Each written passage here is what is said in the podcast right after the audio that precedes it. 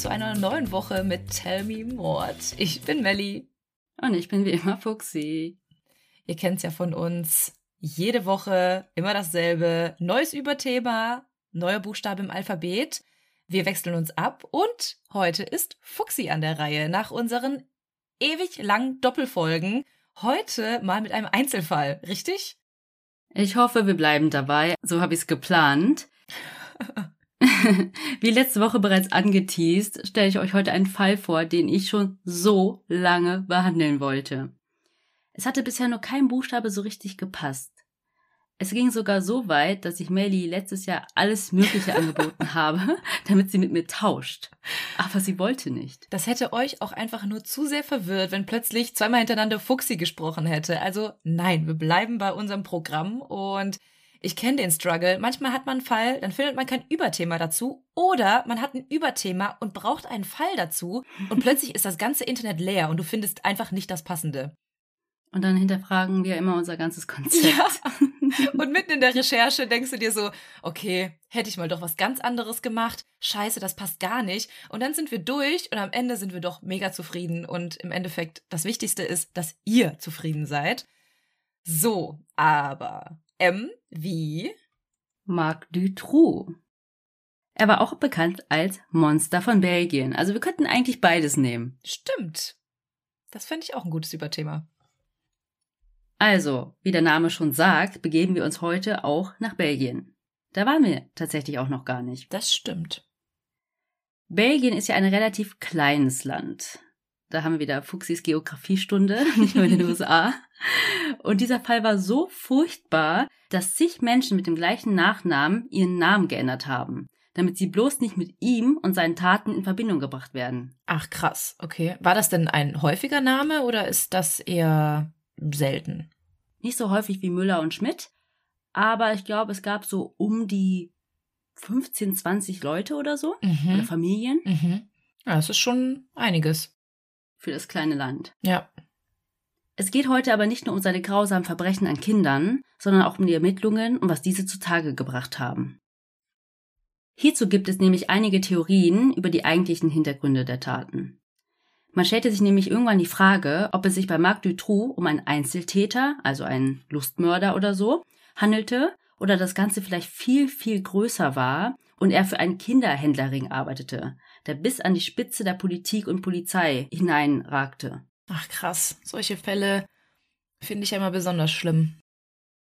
Vielleicht vorweg, das ist, glaube ich, der einzige Fall, bei dem ich nicht den Vornamen in den Schilderungen nenne, sondern den Nachnamen. Mhm. Ich weiß nicht genau wieso, aber Mark klang für mich ganz oft unpassend. Mhm. So wie jemanden, den man kennt. Mhm. Aber hört einfach selbst. Wie immer starten wir ganz von vorne. Marc Paul Alain Dutroux wurde am 6. November 1956 in Ixelles in der Region Brüssel geboren. Seine Eltern, Victor und Janine, waren beide von Beruf Lehrer. Hätte ich den Fall behandelt, hätten sich die Namen mit Sicherheit nicht so schön angehört wie bei dir. Auch allein Marc de Trost Name kannst du so schön aussprechen. Deswegen behalt mal diesen französischen Akzent bei, bitte. Ja, und du bleibst im Osteuropäischen. Genau. Marc Dutroux war der älteste von fünf Kindern. Er hatte drei jüngere Brüder und eine jüngere Schwester. Seine ersten vier Lebensjahre verbrachte er im damaligen Belgisch-Kongo. Als die damalige Kolonie unabhängig wurde, zog die Familie im Jahr 1960 zurück nach Belgien. Wie wir es von vielen unserer Täter kennen, war auch sein Vater gewalttätig gegenüber der Mutter und den Kindern. Er schlug sie wegen Kleinigkeiten. Leider hatte sich Dutroux dieses Verhalten von seinem Vater abgeschaut und war irgendwann selbst in der Schule als Schläger bekannt. Im Jahr 1971 wurde der Vater gegen seinen Willen wegen Depressionen in eine Klinik eingewiesen. Dafür gab er seiner Frau die Schuld und ließ sich von ihr scheiden. Klar, immer ist es die Frau. Mhm. Wollte ja nicht nur helfen, ne? Mhm. Als der Vater auszog, übernahm Marc Dutroux als ältester Sohn die Rolle des Familienoberhauptes. Doch es änderte sich nicht viel. Außer dass nicht der Vater, sondern er, seine Mutter und seine Geschwister schlug. Einige Monate später, nachdem der Vater die Familie verlassen hatte, verließ auch er mit 16 sein Zuhause und schlug sich als Stricher auf den Straßen von Brüssel durch. Mhm. Okay, aber irgendwie eine krasse Wendung jetzt. Ich hätte auch nicht erwartet, dass er dann einfach geht, Mhm. weil es ging ihm ja dann nicht schlecht. Ja, ja. Im Jahr 1976, im Alter von 20, heiratete Dutroux. Seine Frau Françoise brachte ein Kind mit in die Ehe. Sie bekamen gemeinsam ein weiteres Kind, jedoch gaben sie beide nach kurzer Zeit in ein Kinderheim. Dutroux arbeitete als Schrotthändler, aber beging auch einige Autodiebstähle, womit er sich gut etwas nebenbei verdiente und sich eine Immobilie in Charleroi, das ist im Westen von Belgien, etwa eine Stunde südlich von Brüssel, gekauft hat. Dieses wird nur eines von vielen sein. Mhm.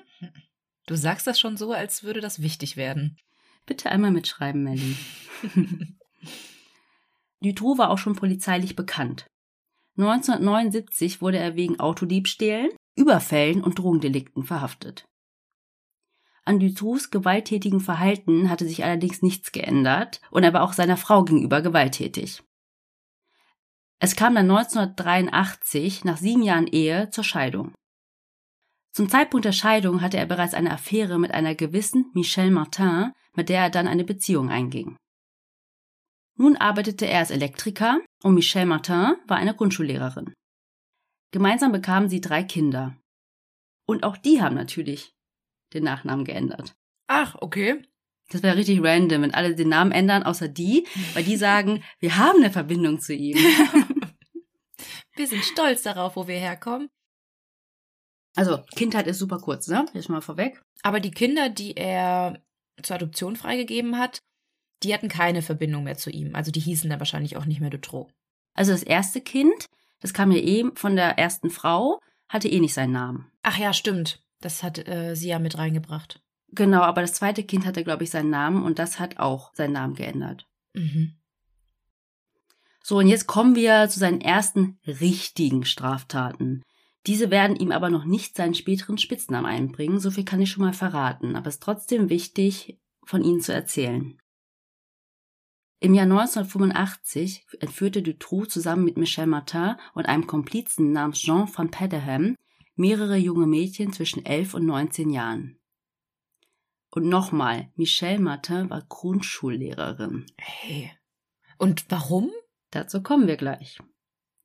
Am 14. Dezember 1985 nahm die 18-jährige Medizinstudentin Axel D. einen Zug von Brüssel nach Charleroi und dann den Bus nach Hause. Als sie aus dem Bus stieg, hatte sie noch einen etwas längeren Fußweg vor sich. Nach kurzer Zeit bemerkte sie einen dreckigen weißen Van, der ihr folgte. Er fuhr an ihr vorbei, hielt an und ein Mann stieg aus. Er ging hinter den Wagen, sodass sie ihn nicht mehr sehen konnte. Als sie am Van vorbeiging, öffnete sich hinten die Wagentür. Ein Mann zog sie hinein und der andere drückte sie weiter hinein. Einer der Männer sagte ihr, dass sie von ihren Eltern Lösegeld in Höhe von 400.000 belgischen Francs, das sind ungefähr 10.000 Euro, fordern würden, weil ein Freund von ihnen eine OP in den USA benötigt. Mhm. Sie verbanden ihr die Augen und brachten sie zu einem Haus. Es war eines von Dutroux Häusern. Würde man denn einer Geisel erzählen, wofür sie das Lösegeld brauchen? Ich glaube schon. Also in dem Zusammenhang vielleicht so, wir sind nicht ganz böse, das ist für einen Ja. guten Zweck. Hm, kann schon sein. Hab mich gerade nämlich böse. hat mich gerade nämlich am Anfang so ein bisschen an Griselda erinnert. Die hat ja auch Kinder entführt, um Lösegeld von den Eltern zu erpressen. Hm, aber sie wollte ja das Geld einfach besitzen. Genau, ja. Hm. Aber wie du sagst, die sind ja nicht komplett böse. Die machen es ja für einen guten Zweck. Ja. Und ein bisschen für unsere Unannehmlichkeiten. ja. Die Männer sperrten Axel für die nächsten 24 Stunden ein. Dort wurde sie mehrmals von den zwei Männern vergewaltigt. Während einer dieser Vergewaltigungen erzählte einer ihrer Peiniger ihr, dass er Jurakurse belegt und erklärte ihr das belgische Gefängnissystem. Why? Der andere erzählte ihr, dass er vorher beim Militär war und ein Profi in Martial Arts. Mhm. Außerdem, dass die beiden zu einer Bande gehören, die von zwei Bandenchefs angeführt wird. Von einem Italiener und einem verrückten Dummkopf. Sie ließen sie dann wieder frei, nachdem sie ihr Geld abgenommen hatten. Also sie haben dann gar keine Lösegeldforderungen gehabt Hä? an die Eltern. Das haben sie nur erzählt. Mhm. Zwei Monate später, am 3. Februar 1986, gestand der 20-jährige Jean von Padeham, dass er einer der drei Kidnapper war. Er wurde nämlich überführt, denn sie war nicht das einzige Opfer. Und fast bei jedem Mal hatte er in Gespräch mit dem Mädchen viele Informationen über sich preisgegeben, die der Polizei genügten, um ihn zu identifizieren. Dumm. Also einmal, dass er Martial Arts Kämpfer war, wahrscheinlich noch, wo er wohnte, wie er hieß. Ja. Nee, das mit dem Jurastudium oder den Jurakursen, damit schränkst du das ja krass ein. Mhm. Also wenn das alles stimmt. Aber wäre auch komisch, sich dann irgendwas auszudenken, Mhm. statt einfach nichts zu sagen. Ja, eben. Er sagte der Polizei, dass er Axel D. zusammen mit Dutroux und seiner Frau entführt hat. Sie fuhr den Van. Er lernte Dutroux im März 1985 kennen, nachdem er aus dem Militär entlassen worden war. Nach seiner Rückkehr wollte er seine Jugendliebe Patricia heiraten, die ab und an auf das älteste Kind von Dutroux aufpasste. Die beiden heirateten dann auch und zogen zusammen, aber die Beziehung scheiterte bereits nach einer Woche. Wow. Und dann zog er bei Dutroux ein. Mhm. Jean van Pedderham soll auch nicht die hellste Kerze auf der Torte gewesen sein. Und wie ich ja schon gesagt habe, war Axel D. nicht das einzige Opfer der beiden. Ein Jahr vor der Entführung von Axel wurde am 31. Januar 1985 die 18-jährige Catherine B. aus Aubais entführt. Sie wurde gegen 17 Uhr von Dutroux und einem Komplizen in ein Van gezogen und vergewaltigt. Danach schossen sie Fotos von ihr. Gegen 21 Uhr warfen sie sie wieder aus dem Wagen. Der andere Mann soll zu ihr gesagt haben, heirate nicht, denn so fühlt sich die Ehe an. Hä? Kein Sinn. Das war aber in diesem Fall nicht Van Pedderham. Er war zu dieser Zeit als Soldat in Deutschland stationiert und konnte Dutroux nicht geholfen haben. Der eigentliche Komplize wurde nie gefunden. Mhm. Am 7. Juni 1985 fand die erste nachweisliche Entführung durch Dutroux und Van Pedderham statt. Sie entführten gemeinsam die elfjährige Sylvie D. und Dutroux vergewaltigte sie und sie schossen auch von ihr Fotos. Nur elf Jahre alt. Hm. Also es ist ja irgendwie auch kein Muster, dem er nachgeht. Einmal 18, 17, 11. Das ist wirklich gut, dass ihr das auffällt. Das wird später noch wichtig. Mhm.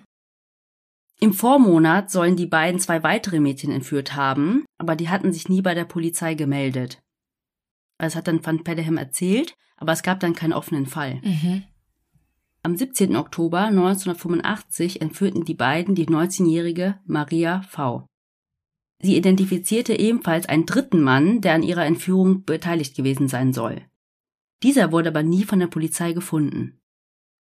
Am 18. Dezember, das ist jetzt eine Woche vor der Entführung von Axel, entführte Dutroux die 15-jährige Elisabeth G., nachdem er sie tagelang gestalkt hatte. Van Pedderham sagte der Polizei, Dutroux habe Elisabeth nackt gefilmt und Fotos von ihr gemacht. Sie erzählten ihr, also auch hier eine Story, nämlich, dass dies eine Rache an ihrem Vater war. Hä? Okay, und warum? Haben die auch gesagt, was er getan hätte? Mm, -mm haben sie nicht. Und später fuhren sie sie dann noch nach Hause. Und jetzt pass auf. Und sie gaben ihr Geld, nämlich 500 belgische Francs, das sind ungefähr 12 Euro, damit sie zu einem Arzt gehen kann und sich einen Attest für die Schule holt. Was? Hä? Weil sie ja gefehlt hat. Wie random ist das denn? Mhm. Also irgendwie ist an diesem ganzen Fall bis jetzt schon alles irgendwie so unstimmig. So dass er Mhm. plötzlich anfing mit den Vergewaltigungen und Entführungen, dann das Alter, dann, dass die ständig so komische Geschichten erzählen und dann das macht irgendwie alles überhaupt keinen Sinn. Hm. Ja, und irgendwie so ein bisschen, als ob sie dann doch ein schlechtes Gewissen hatten oder so. Ja, ah, ich weiß es nicht. Entweder das oder hm, keine Ahnung. Es, ich, mir fällt kein Oder ein, aber ich finde es irgendwie einfach nur komisch. Hm. Anfang Februar 1986, also nach dem Geständnis von Van Pedderham, wurde Marc Dutroux mit seiner Lebensgefährtin Michelle Martin verhaftet. War denn seine Frau immer die Fahrerin dabei? Nicht bei jedem Mal, manchmal waren es auch drei Männer, aber es, die anderen wurden ja nie gefunden. Es war Mhm. immer nur Marc Dutroux, seine Frau und dann hier der, der dann geständig war. Mhm. Dafür wurden die drei am 26. April 1989 verurteilt. Dutroux bekam 13,5 Jahre, Van Pederham 6,5 Jahre und Michel Martin 5 Jahre. Dutroux wurde nämlich zusätzlich für einen brutalen Raubüberfall auf eine 58-jährige Frau verurteilt. Auch hier wurde der Raubüberfall ebenfalls mit einem Komplizen begangen, aber man weiß bis heute nicht, wer das war. Mhm. Also er hatte doch niemals die verraten. Krass, okay. Im gleichen Jahr, es wird's romantisch, heirateten Dutroux und Michel Martin im Gefängnis. Hm. Sweet. Nachdem Dutroux sechs Jahre im Gefängnis verbracht hatte, hat er 13,5 bekommen, wurde er im April 1992 vom damaligen Justizminister wegen guter Führung begnadigt. Ich ahne, dass unsere Geschichte nicht mit der ersten Verurteilung endet. Hm. Ja, das hatte ich am Anfang ja gesagt, dass es leider nicht die Taten waren, die ihn so berühmt gemacht haben, sondern ja noch sehr, sehr, sehr viel kommt. Mhm. Also was zum Beispiel zu seiner guten Führung zählte, war, dass er einmal einen Tag Freigang hatte und diesen nutzte er, indem er seiner Großmutter half, das Haus aufzuräumen. Wow. Statt ins Bordell zu gehen mhm. oder sonst was zu machen. Die Begnadigung war auch gegen den Rat des Staatsanwalts und des Psychiaters, der Dutroux im Gefängnis untersucht hatte, und er feststellte, dass er weiterhin gefährlich war. Mhm. Selbst Dutroux eigene Mutter sprach sich in einem Brief an den Gefängnisdirektor dagegen aus. Krass. Sie schrieb, dass er den Tag Freigang nutzte, um eine Liste über die Besitztümer der Großmutter anzufertigen, statt ihr wirklich beim Aufräumen zu helfen. Das hört sich schon eher danach an, ja. Was könnte ich abziehen? Mhm. Sobald ich rauskomme, nehme ich mir das, das, das und das. Hm. Nach Dutroux Entlassung bescheinigte ihm ein Psychiater eine seelische Schädigung aufgrund der Haft. Aufgrund dessen war er dann auf Lebenszeit erwerbsunfähig und bekam eine staatliche Rente. Zusätzlich verschrieb er ihm Schlafmittel und Beruhigungsmittel. Das können wir uns auf jeden Fall schon mal merken. Okay, notiere ich mir direkt auf meinem Notizzettel. Was du nicht gemacht hast, wie ich sehe. Woher willst du das wissen? Vielleicht tippe ich das gerade hier in mein Handy ein. Weil ich dich sehe. Mit den Füßen. So ein Äffchen. Wir gehen ja beide nachher noch zum Yoga. Da muss man doch mit den Zehen so. Ja. Muss auf jeden Fall gelenkig sein. Was glaubst du, was ich hier alles unterm Tisch noch mache? Okay, es geht jetzt in eine andere Richtung. Nein, sorry Leute, es geht weiter. Dutroux besaß viele Bankkonten und zahlte hohe Summen ein. Trotz seiner Haft und den Status als Sozialhilfeempfänger besaß er von nun an sieben Immobilien und diverse Lagerräume. Okay. Ich habe nicht mal ein Haus. Oder ein Lagerraum. Und er verkehrte mit zwei Personen, von denen er einen im Gefängnis kennengelernt hat. Mit Bernard Weinstein und Michel Lelièvre. Letzteren hat er im Gefängnis kennengelernt. Und die beiden werden im Folgenden noch eine Rolle spielen. Mhm. Dutroux baute den Keller eines seiner Häuser in Marcinelle, einem Stadtteil von Charleroi, aus. Zunächst sollte es als Versteck für sein Diebesgut dienen. Also er hat auf jeden Fall nicht damit aufgehört. Er hat zwar staatliche Rente bekommen, aber ein bisschen Taschengeld schadet ja nicht. Hat doch sicher noch seine Oma ausgeraubt. Ja, das auch noch, genau. Dann aber sollte dort etwas ganz anderes entstehen. Hinter einer massiven Tür, die als Regal getarnt war, baute er sich ein 2,15 Meter, Meter langes, weniger als 1 Meter breites und 1,65 Meter hohes Verlies. Oh Gott.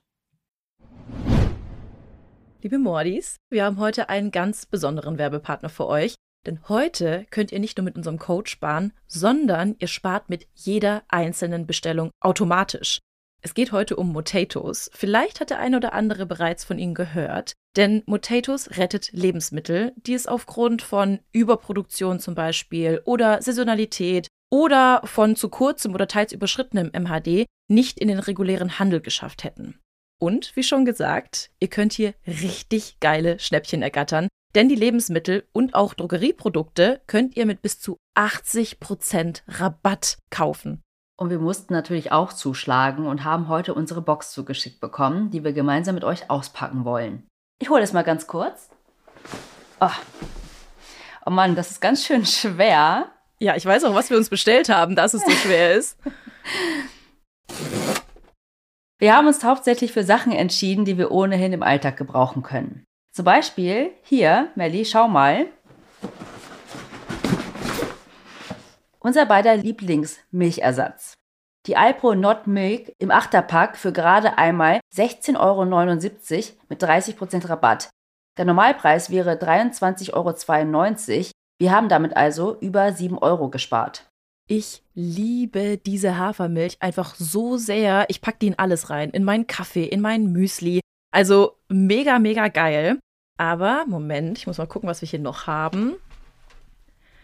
Eieiei. Oh, ich habe hier noch was ganz Leckeres. Da mussten wir sofort zuschlagen, als wir das gesehen haben. Nämlich haben wir uns Bio-Edamame Fettuccine bestellt, die regulär 4 Euro pro Packung kosten würden. Also finde ich persönlich ziemlich teuer und mache immer einen großen Bogen darum, weil ich die einfach so gerne mag, aber es nicht einsehe, so viel Geld auszugeben. Aber bei Motatos gab es ganze 68% Rabatt. Also wie krass bitte. Und wir haben gerade mal 1,29 Euro bezahlt. Ja, total. Meistens hat mich hier wirklich der Preis vor einem Kauf abgeschreckt. Ich schaue aber mal weiter, was wir noch so haben. Oha, hier mein Daily Allrounder, der Express Benz Vollkorn Naturreis, den ich fürs Mittagessen gerne schnell in die Mikrowelle packe. Den haben wir hier für 35% weniger ergattern können. Den liebe ich auch so sehr. Ich nehme mir den wirklich fast jede Woche mit auf die Arbeit ins Büro, wenn es einfach mal schnell gehen muss in der Mittagspause. Und guck mal, Fuxi, ich habe mich hier besonders drauf gefreut. Das sind Gemüsechips. Da kosten zwei Packungen gerade nur 2,38 Euro. Und ich würde sagen, der nächste Filmabend kann kommen. Und wahrscheinlich wird es mal wieder eine True Crime Doku. Sehr wahrscheinlich. Aber für mich darf es bei einem Filmeabend auch gerne mal süß sein. Dafür habe ich mir erstmal 21% reduzierte Oreos bestellt. Du schwörst ja auf Oreos, denn die sind ja sogar vegan. Genau. Und ich muss gerade ein bisschen schmunzeln, denn ein Unboxing in einem Podcast ist wirklich ziemlich dumm. Aber Lebensmittel verschwenden ist noch viel dümmer, Leute. Vor allem bei so niedrigen Preisen. Und das Geile ist, ihr könnt bei uns sogar doppelt sparen, denn mit unserem Code TellMeMod15, alles groß und zusammengeschrieben, spart ihr nochmal 15% extra. Dieser Code ist gültig bis zum 31.03.2024 und alle weiteren Infos und Links zur Website findet ihr wie immer in unseren Show Notes. Und wir schauen jetzt einfach mal weiter, was wir noch so alles Leckeres in unserer Box finden können.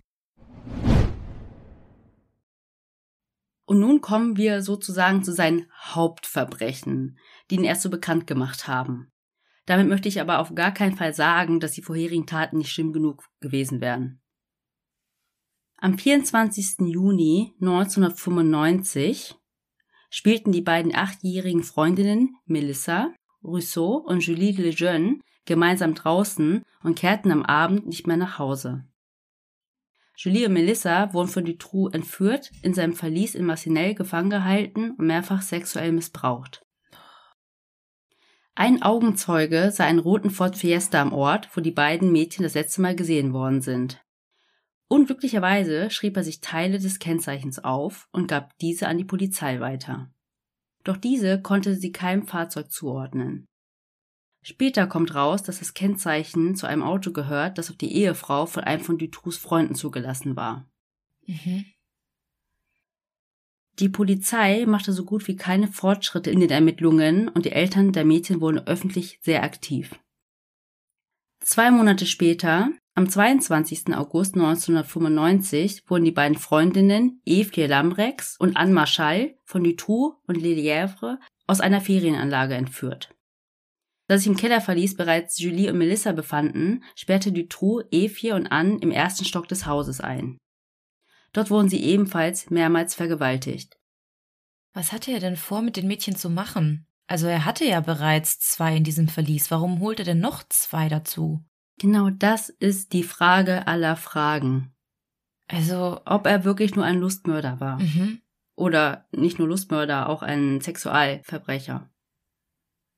Und auch hier, frustriert von der langsamen Ermittlung durch die Polizei, starteten die Eltern von Anne ihre eigene Suchaktion.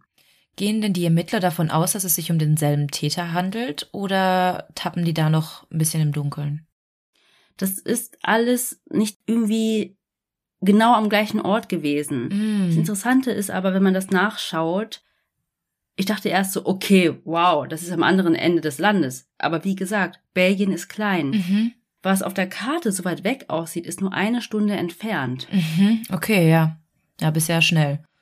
Mhm. Zum Beispiel Brüssel, habe ich ja gesagt, eine Stunde nördlich von Charleroi. Mhm. Du kannst doch einfach mal hinfahren. Mhm. Aber du gehst da nicht davon aus, dass das dann irgendwie zusammenhängt. Ja, ja.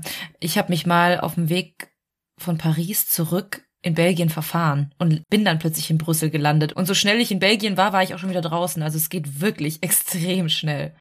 Ja. Da Dutroux wieder in Autodiebstähle verwickelt war, wurden zwei seiner Häuser im November 1995 durchsucht. Auch das besagte Haus. Doch die Polizisten fanden die Mädchen nicht. Nein. Evi und Ann waren zu diesem Zeitpunkt bei einem Komplizen untergebracht oder bereits tot. Das waren ja die, die oben waren. Mhm. Im Keller hörten die Polizisten Kinderstimmen, nahmen jedoch an, sie kämen von der Straße. Och nein. Also, das wird nicht die einzige Panne sein in den Ermittlungen, kann ich Mhm. euch sagen. Man muss auch sagen, dass sie nicht spezifisch nach Kindern gesucht haben. Ne? Klar, ja, die wussten ja nicht, was er da noch getrieben hat. Aber wenn man mal so seine Vorstrafen durchleuchtet Ja. und Ja. mal überlegt, wofür er im Knast saß, dann hätte man Genau. vielleicht auch mal zwei Schritte weiterdenken können.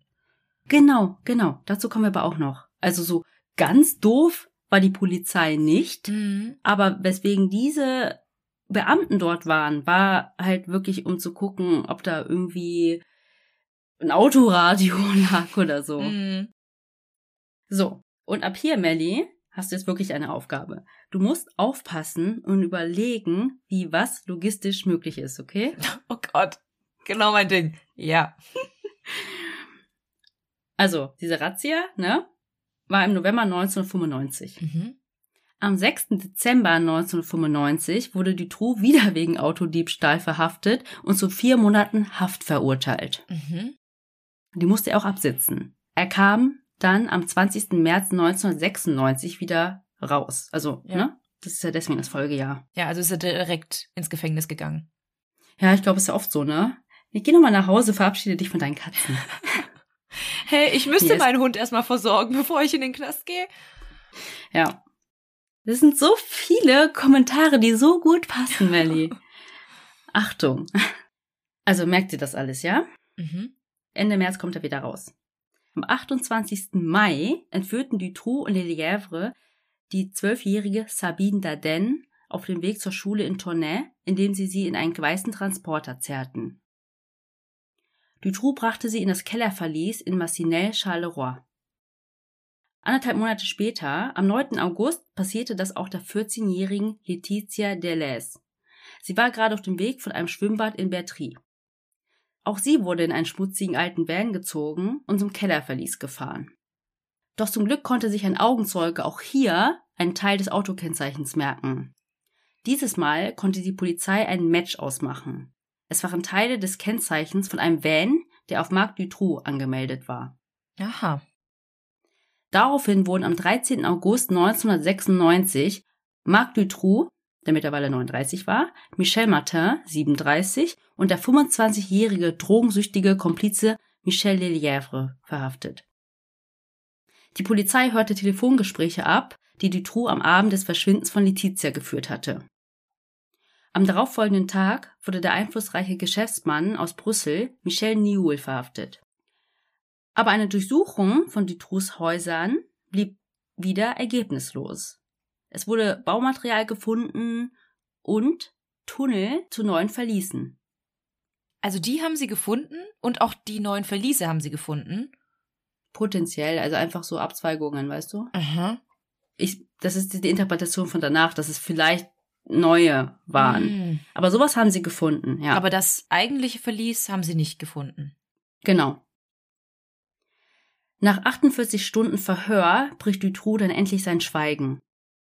Er erzählte den Beamten von dem versteckten Kellerverlies, aus dem die Polizei dann am 15. August 1996 Sabine und Letizia befreien konnte, die bereits 80 und sechs Tage vermisst worden waren.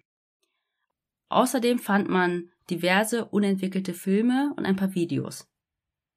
So, fällt dir etwas auf? Ich habe versucht, die ganze Zeit aufzupassen mit den Daten, Zeiten, Fakten. Nein. In dem Kellerverlies waren ja nur Sabine und Letizia. Ja, stimmt. Der hatte ja davor auch noch. Die beiden Achtjährigen. Ja, genau. Und dann ist er aber ins Gefängnis gekommen. Ach so, klar. Ich bin irgendwie gar nicht davon ausgegangen. Ich habe das irgendwie total verdrängt jetzt, dass er quasi weg war, während er die zwei Mädchen da noch hatte. Und dass dann jetzt nur zwei gefunden worden sind. Was ist denn mit den anderen passiert? Genau, nämlich, es war ja so, dass im November war diese Razzia, Ja. wo man diese Kinderstimmen gehört hat. Heißt, da waren Julie und Melissa ja Noch da. Ähm, genau, noch da. Und dann, im Dezember schon, wurde er verhaftet wegen Autodiebstahl und dann musste er vier Monate in Haft. Dann ist er im März rausgekommen und im Mai dann die anderen weiteren. Entführungen, genau. Und dann hat er quasi gestanden. Und daraufhin sind dann nur die zwei aufgetaucht. Und alles, was dazwischen Genau. war, was ist mit ihnen? Aber die Ermittler wissen ja auch noch gar nicht, dass sie auch noch nach anderen Mädchen suchen, oder? Genau. Nur als er dann gestanden hat, haben sie dann überlegt, wen er noch alles haben könnte. Aha. Ich kann auch verstehen, warum das verwirrend war, weil er so viele Häuser hatte. Aber er Mhm. hatte wirklich nur in diesem Haus das Verlies. Als die Truhe nämlich im Gefängnis saß, sollte sich seine Frau um die beiden Achtjährigen kümmern. Doch sie kam nur zu dem Haus, fütterte die Hunde, aber ließ die Kinder verhungern. Was? Okay. Why? Die wusste da doch, dass da noch zwei Mädchen sind. Ja, wusste sie auch. Sie hat dann gesagt, sie war zu verängstigt, um in den Keller zu gehen. Okay, und dann lassen wir einfach zwei Kinder verhungern da unten. Ich meine, schlimm genug, was sie denen angetan haben. Aber immerhin wollte Marc Dutroux ja, dass sie irgendwie verpflegt werden. Ja, ja. Nee, das wollte er auch. Ähm, und nach seiner Freilassung im März dann, im Folgejahr, sagt er, war die eine bereits tot und die andere verstarb in seinen Armen, seiner Aussage nach. Und was ist dann mit den Leichen passiert? Er sagt, als er dann gemerkt hat, die sind verhungert, hat er die beiden einfach im Garten eines seiner anderen Häuser vergraben. Und dort hat er dann auch die Ermittler hingeführt. Mm, Mhm. Aber dort lagen tatsächlich nicht nur die Leichen der beiden, sondern auch von Benner Weinstein. Aha. Dutroux hat ihn nämlich umgebracht, weil er ihn um Geld betrogen hatte. Die Autopsie ergab, dass Weinstein Rohypnol, also ein Betäubungsmittel, im Blut hatte und es befand sich auch Erde in seiner Luftröhre. Sag mir nicht, er hat ihn beim lebendigen Leib vergraben. Genau. Ja. So viel zu umgebracht. Also klar hat er ihn umgebracht, aber ziemlich feige. Mhm. Dutroux gestand dann auch noch die Entführungen von und Anne. Er sagte, dass er sie lediglich sexuell missbraucht hat, aber nicht umgebracht. Ja, ist ja weitaus weniger schlimm. Und jetzt ist auch so ein Fact, den ich so schlimm finde. Die Mutter von Melissa Rousseau wollte ihre Tochter sehen. Also die eine Achtjährige, die verhungert ist. Mhm. Doch die Behörden sagten ihr, das sei gegen das Gesetz. Und dann sagte sie, ja, und was ist, wenn ich sie identifizieren muss? Mhm. Und dann haben die gesagt, Dutroux hat sie schon identifiziert. Was? Ja, das verstehe ich nicht. Also, der kann ja alles erzählen. Der weiß ja auch nicht unbedingt, welches Mädchen er da entführt hat. Eine Achtjährige hat Hm. ja nicht unbedingt einen Personalausweis dabei. Ja, es gibt aber leider die Fahndungsfotos, ne? Aber klar, hundertprozentig können das nur die Eltern sagen. Ja. Aber wie ekelhaft. Also ich kann es verstehen, wenn sie ähm, den Eltern den Anblick ersparen wollen. Aber dass das gegen das Gesetz ist, glaube ich nicht. Ich denke, das ist den Eltern überlassen, ob sie das noch möchten oder nicht. Ja, vielleicht irgendwas mit Beweismitteln, vielleicht deswegen Gesetz. Das kann sein, ja. Ja. Aber am 3. Dezember konnte Dutroux die Polizei dann doch zu den Leichen von Anne und Evie führen. Also er, hat ja gesagt, er hat sie nicht umgebracht. Nämlich lagen diese vergraben unter einem Schuppen auf einem seiner anderen Grundstücke. Dort lebte auch der Komplize Weinstein. Also einmal ist ein anderes Grundstück gewesen, wo die Achtjährigen lagen mit dem Komplizen. Dann jetzt ein anderes Grundstück. Da wohnte der Komplize, der umgebracht wurde. Und da waren Anne und Evie begraben. Mhm. Dutroux behauptet nämlich, er selbst sei nur ein Handlanger gewesen. Die Mädchen seien nicht für ihn allein bestimmt gewesen, sondern auch für andere Personen, die teilweise höchsten Schuss von ganz oben genießen würden. Er beschuldigte nach der Verhaftung und während des ganzen Prozesses wiederholt Niul. Er soll der Anstifter und Kopf einer Bande von Männern gewesen sein, die Sexualstraftaten an Kindern verübten und für den Dutroux gearbeitet hat. Mhm. Das ist dieser Geschäftsmann, der auch verhaftet wurde. Mhm. Michel Lelièvre sagt ebenfalls aus, dass die Mädchen auf Befehl von anderen entführt worden waren, nämlich von Michel Niol. Und auf einmal schickt Lelièvre und hörte auf zu kooperieren und sagte, dass er bedroht wurde. Und von wem? Wahrscheinlich von Leuten, die höheren Schutz von ganz oben genießen. Oder von Leuten von Niol. Mhm. Man weiß es nicht. Er hat einfach gesagt, deswegen sage ich nichts mehr. Ich werde bedroht. Das ist ja aber auch jetzt alles irgendwie ganz suspekt. Also, Marc Dutroux ist mir auch immer noch so ein kleines Fragezeichen. Mhm. Ein großes Fragezeichen. Du bist irgendwie super schnell mit seinen ersten kleineren Taten in Anführungsstrichen eingestiegen. Also er war ja gewalttätig in seiner Jugend und dann plötzlich fing er an mit den Entführungen und Vergewaltigungen. Klar, Autodiebstähle, Raubüberfälle, ist eine andere Sache. Aber hier ging es ja wirklich um Menschenleben und um Kinder.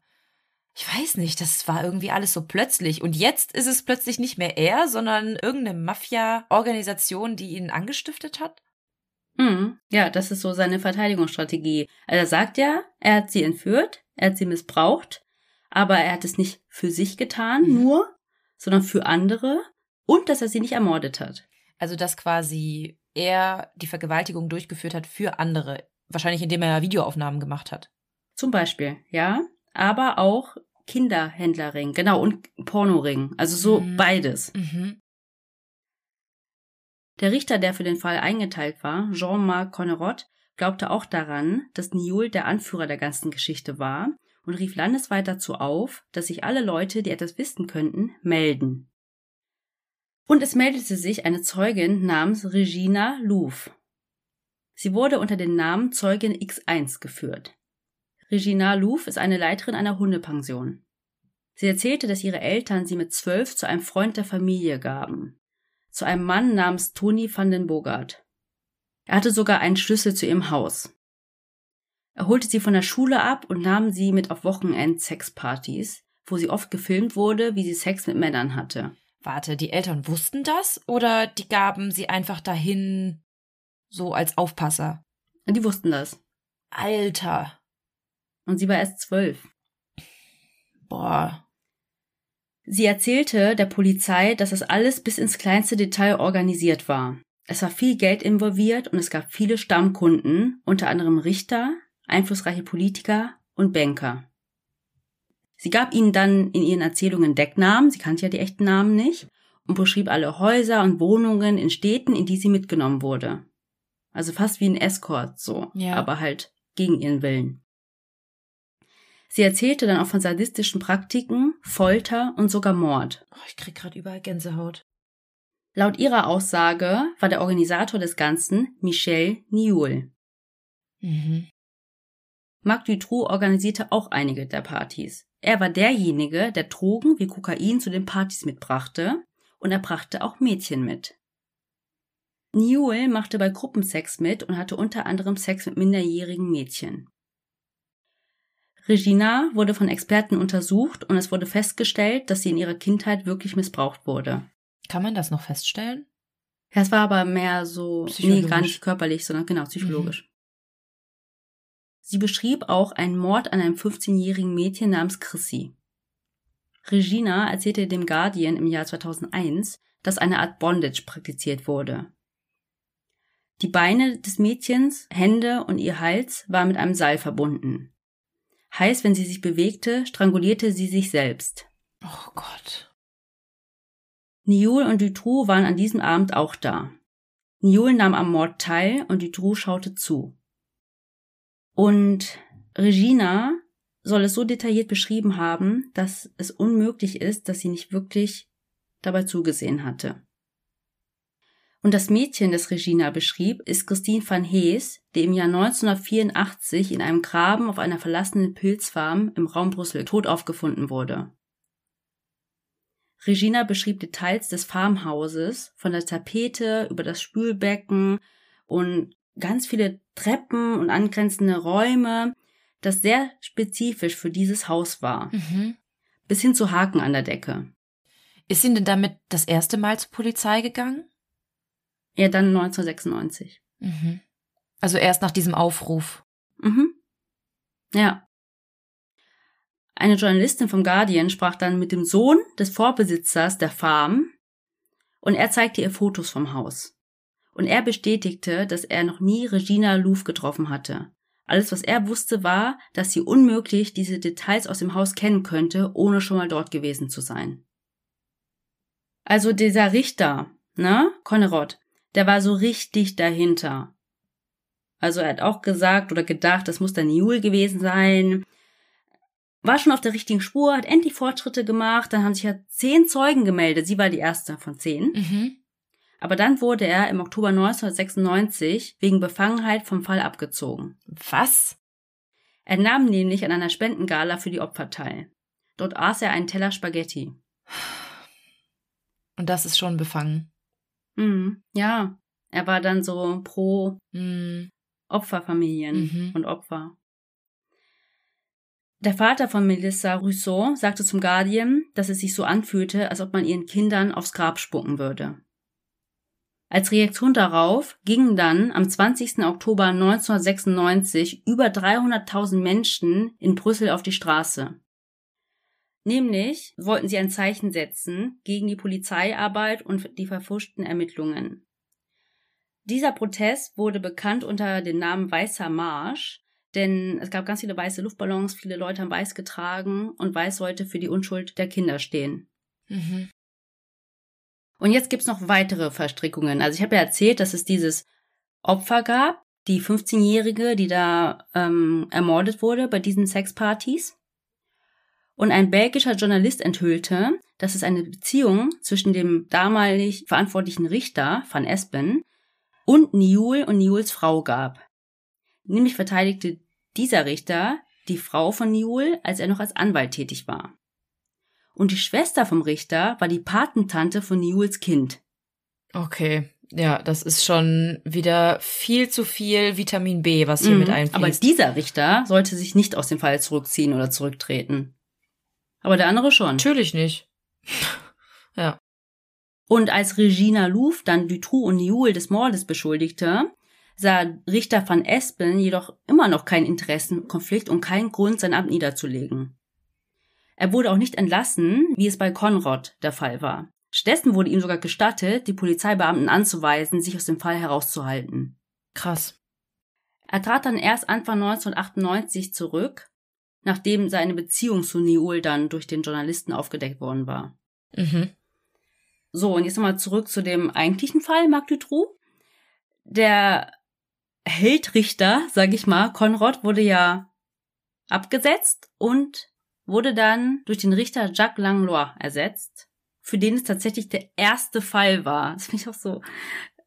Also er war kein Was? Praktikant, aber trotzdem. Das finde ich extrem krass, weil der war ja auch politisch extrem wichtig. Dadurch, dass so viele Leute auf die Straße gegangen sind und ganz Belgien quasi bei dem Fall mitgefiebert hat, ist schon ein risky Move, oder nicht? Ja, nee, auf jeden Fall. Und was auch nicht von Vorteil war, war, dass der Richter fünf Jahre zuvor ständig Konflikte hatte mit dem zugeteilten Staatsanwalt. Mit genau dem, der jetzt bei dem Fall Genau. verantwortlich war. Die müssten ja, was heißt zusammenarbeiten, aber das ist ja der, Ja, der Richter ist ja die neutrale Person in dem Ganzen. Und wenn er dann aber schon äh, mit dem Staatsanwalt eigentlich im Clinch liegt, dann wird's schwierig. genau. Also man muss ja trotzdem professionell sein, ne? Aber das ist trotzdem so ein Fact, hä? Mhm. Wobei, spätestens nach Suits und Harvey Specter weiß man, dass äh, die alle irgendwie miteinander verstrickt sind. Und je länger man in diesem ganzen Metier arbeitet, desto mehr kennt Ja, man die genau. Personen auch. So, und was war seine erste Amtshandlung? Die Spezialeinheit von Polizisten, die die Zeugen vernahmen, wurde entlassen. What? Obwohl diese Spezialeinheit bereits einige Teile von Reginas Story verifizieren konnte, wurde das neue Team angewiesen, es nochmal zu überprüfen. Der Presse zum Beispiel wurde erzählt, ja, das mussten wir machen, weil das vorherige Team Beweise manipuliert hatte. Aha, aber dafür gab es dann keine Beweise. Mhm. Nicht, dass ich wüsste. Ja, und bisher war Regina Louvre nur Zeugin X1, habe ich ja gesagt. Mhm. Aber die Medien ließen dann ihren richtigen Namen durchsickern. Der staatliche Fernsehsender RTBF bemühte sich dann, es so darzustellen, als ob Marc Dutroux ein Einzeltäter war und Regina Louvre eine Lügnerin. Der Sender stellte dann zum Beispiel die Eltern als Diffamierungsopfer dar. Also, ja, die Regina, die beschuldigt jetzt ihre Eltern, dass diese sie da an den Onkel oder was das war. Genau. Freund, ja, verkauft haben. Genau. Dabei hatten die Eltern bereits gestanden, dass sie die Schlüssel an diesen Toni van den Bogart gegeben haben und damit auch Zugang zu ihrer Tochter. Ja. Und dieser van den Bogart hatte bereits zugegeben, dass er eine sexuelle Beziehung mit der Zwölfjährigen hatte. Aber das hatte auch gar keine juristischen Folgen für ihn. Der lebte dann feuchtfröhlich weiter da, wo äh, er lebte. Hä, aber das ist, war ja auch noch nicht verjährt, oder doch? Kennen da nicht die genauen Gesetze, aber auf jeden Fall habe ich gelesen, dass er ähm, dafür nicht belangt wurde und immer noch irgendwo an der belgisch-niederländischen Grenze lebt. Schön für ihn. Klasse. Und die Kampagne dieses TV-Senders war erfolgreich. Der Richter hat angekündigt, dass Regina Louvre in keinem künftigen Prozess gegen Dutroux oder seine Komplizen als Zeugin geladen wird.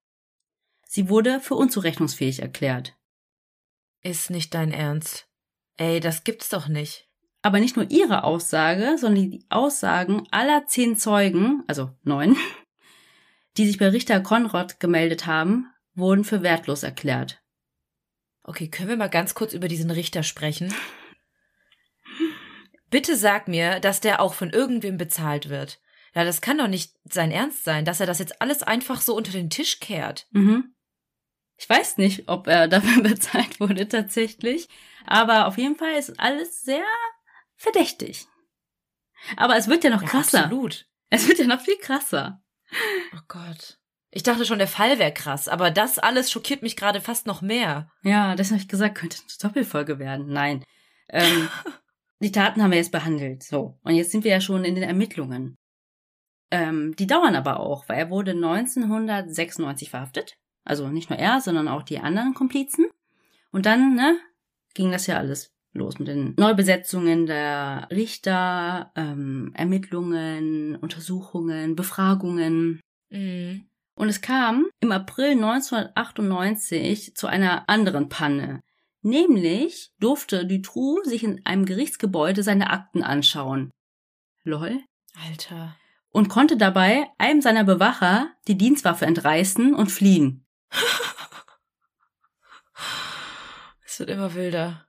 Tausende Beamte haben fast vier Stunden lang im Großeinsatz nach ihm gesucht und am Ende fanden Spürhunde ihn in einem Waldstück. Immerhin das. Als Reaktion auf diesen Vorfall traten dann der Innenminister, der Justizminister sowie der Polizeichef von ihren Ämtern zurück. Mhm. Also die haben schon eingesehen, das war nicht cool. Mhm. Einem Beamten soll Dutroux kurz nach seiner Festnahme gesagt haben, ich bin glücklich, wenn ich das Chaos sehe, in das ich Belgien gestürzt habe. Der ist auch echt irgendwie komisch. Mhm. Ich, ich krieg den nicht zu fassen als Täter. Ja, es wird sich ja die Frage stellen, was hat er für eine Rolle gespielt? Ja. So, und ich habe ja schon so einige Sachen gesagt, die innerhalb des Verfahrens nicht ganz koscher waren vielleicht. Und auch zum Beispiel von dieser Razzia, ne, dass da die Kinderstimmen gehört worden sind und so, dass da Hinweise ignoriert worden sind und dann hier die Zeugin da in ähm, Verrufung Mhm. geraten ist. Eine andere Panne war, dass bei den Durchsuchungen während der Suche nach dem Mädchen wurde ein Spekulum auf dem Boden gefunden und einfach Michel Martin zurückgegeben, ohne es untersuchen zu lassen. Also sie hätten quasi da schon zumindest DNA finden können. Ja. Und ich frage mich, warum hatten die sowas zu Hause? Ja. Also weißt du, was es ist, ne? Ja, ja. Aber vielleicht wissen es die Hörer nicht. Ja. Oh Gott. Ich will gar nicht wissen, was der damit gemacht hat. Ja, also die Frauen, die Hörerinnen kennen das Gerät, wissen vielleicht nicht, wie es heißt. Das ist ein medizinisches Gerät, was beim Frauenarzt benutzt wird, damit er besser sehen kann. Mhm. Nämlich, boah, muss ich es wirklich beschreiben? Leute, ihr wisst, was ich meine. Nee, ihr wisst, ihr wisst, was, ja, man weiß, was, was gemeint ist, aber sowas hat man nicht zu Hause. Mhm. Also, vielleicht wussten aber auch die Beamten nicht, was das ist und dachten sich so, oh, es sieht nach Frauenkrams aus, nimm das mal bitte schnell weg hier. Warum liegt das einfach so auf dem Boden? Ah, wow. Sorry, drüber gestolpert. Oh, hab ich verloren. Sorry. So, und ich hatte ja schon gesagt, ne, dass man unzählige Filme und Videos gefunden hat. Mhm. Viele davon waren unentwickelt. Aber sie wurden auch einfach nicht mitgenommen und entwickelt. Was? Die wurden einfach dort gelassen, oder was? Ja, im Nachhinein wurden die dann ähm, mitgenommen. Aber auf den vorhandenen Videos sieht man zum Beispiel, wie Dutroux den Käfig baut. Er baute nämlich auch einen Käfig, der in dem Verlies war. Also, ich möchte jetzt hier keine Anleitungen geben, wie man das perfekte Verbrechen macht. Aber wenn, dann nehmt es nicht auf. Wir haben es letzte Woche schon mit unserem L-Fall gehabt. Videoaufnahmen sind einfach der größte Beweis, den man haben kann. Vor allem vor Gericht. Also, why? Andenken so, hier, me, beim Verlies bauen, DIY, stelle ich nachher bei YouTube oder was? Also, Was ihr warum? braucht. Ich äh, markiere euch eine Einkaufsliste in den Show Notes. Mhm. Nee, das ist ähm, tatsächlich nicht sehr klug, ähm, aber es war auch nicht klug von den Ermittlern, das nicht mitzunehmen. Ja, absolut nicht. Melissa wurde ja nachweislich mehrmals über eine längere Zeit vergewaltigt und es wurden DNA-Proben entnommen. Aber sie wurden nicht analysiert. Zumindest gab es keine Ergebnisse, um potenzielle andere Täter zu identifizieren. Also, die DNA-Analyse war ja da auch noch in den Kinderschuhen. Es war Mhm. 2004, da war das ja auch mit BTK. Ne? Mhm. Ähm, aber es gibt Aufzeichnungen darüber, dass Proben entnommen worden sind, aber es gab nichts über die Ergebnisse. Die Generalstaatsanwältin, also quasi die Chefin vom Richter, in Belgien zumindest, ähm, sagte, dass die Leichen zu verwest waren, um sie auf DNA zu testen. Mhm. Ob das so stimmt, Mhm. mag ich zu bezweifeln, aber okay. Die Rousseaus zum Beispiel, also die Eltern von Melissa, vermuteten, dass die Mädchen gar nicht im Keller waren. Oder nicht nur. Sie sind davon überzeugt, dass jemand anderes noch Zugang zu den Mädchen hatte, während Dutroux im Gefängnis saß. Also erstmal, ne? Du kennst es doch von so Survival-Geschichten. Hört man nicht mal diese Regel? Man kann drei Tage ohne Wasser überleben und eine Woche ohne Essen. Sind es nicht drei Wochen ohne Essen? Äh, meine mein ich doch, meine ich doch. Genau. Aber siehst du, das ist ähm, im Kopf. Ja, ja. Aber Dutroux sagt ja, dass er, nachdem er vier Monate später zurückkam, hatte er das eine Mädchen in den Armen und dann starb sie erst. Kein Sinn. Das dachte ich mir vorhin schon. Irgendwie, hat sie die denn dann doch irgendwie zwischendurch gefüttert oder hat sie da vielleicht irgendwie so einen Stab durchgehalten, weil sie zu große Angst hatte? Ja. Oder es hatten andere Leute Zugang. Oder sie waren dann gar Mhm. nicht mehr in dem Keller. Mhm, stimmt, das könnte auch sein. Melissa soll nämlich auch mehrfach woanders gesehen worden sein, nämlich zum Beispiel in einem Obergeschoss eines Nachtclubs. Aber diese Spur wurde nie weiter verfolgt. Also es hat irgendwer gesagt, ich glaube, ich habe sie da gesehen, und sie ist auch ein junges Mädchen, acht Jahre alt, ne? Aber das wurde nicht weiter verfolgt. Und es gab ja auch unzählige Haare in diesem Verlies und sie wurden nie zur DNA-Analyse geschickt. Ich weiß nicht, wie oft ich schon gesagt habe, aber warum? Und nochmal die Generalstaatsanwältin sagte, es bestand halt keine Notwendigkeit, die Haare zu analysieren, weil niemand sonst den Käfig betreten hat. Es gab kein Netzwerk, also war es auch nicht nötig, nach Beweisen für ein solches zu suchen. Okay, die steht auf Nummer zwei auf der Gehaltsliste, neben diesem komischen Richter. Hä? Da hätten doch vielleicht auch viel mehr Mädchen drin sein können. Oder vielleicht, weiß ich nicht, andere Komplizen, die mit ihm zusammengearbeitet haben. Das macht mich so wütend. Vor allem dieser Fall, der war so groß in den Medien. Die macht sich doch komplett lächerlich mit solchen Aussagen. Ja. Nö, war keine Notwendigkeit. Nö, untersuchen wir nicht. Nee, war nicht wichtig genug. Hä, gerade bei so einem Fall, gerade wenn es um Kinder geht, es ist extrem wichtig, da herauszufinden, was gewesen ist. Mhm. Ja, es gibt auch einen extrem interessanten Artikel oder so eine Reihe vom Guardian. Da beschreibt die Journalistin auch wie frech zum Teil die Generalstaatsanwältin geantwortet hat. Mhm. Auch mit so einem verschmitzten Lächeln so, nee, war keine Notwendigkeit, weil so und so. Und dann hat sie zum Beispiel auch gesagt, dass keine DNA-Proben entnommen worden sind von Melissa. Dabei sagen die Unterlagen, es wurden welche entnommen, nur es gab keine Ergebnisse. Irgendwie glaube ich den allen nicht so wirklich. Mhm. So, und ich habe ja schon vorher gesagt, die Polizisten waren nicht ganz so doof. Die haben schon geschaut, okay, wir suchen hier entführte Mädchen. Wer in der Gegend ist vorbestraft? Und da auf der Liste stand auch Dutroux. Also da konnte niemand was drehen. Mhm. Und er stand dann auch die ersten zwei Wochen nach dem Verschwinden der ersten zwei Mädchen, also die Achtjährigen, unter Beobachtung der Polizei. Sie platzierten auch eine Kamera vor seinem Haus und beschatteten ihn über mehrere Wochen. Und das Unglaubliche ist, dass er während dieses Einsatzes ja geschafft hat, noch zwei weitere Mädchen zu entführen, nämlich Anne und Evie. Aber aus irgendeinem Grund ist es dem Beamten nicht aufgefallen. Wie kann denn sowas nicht auffallen? Haben, also,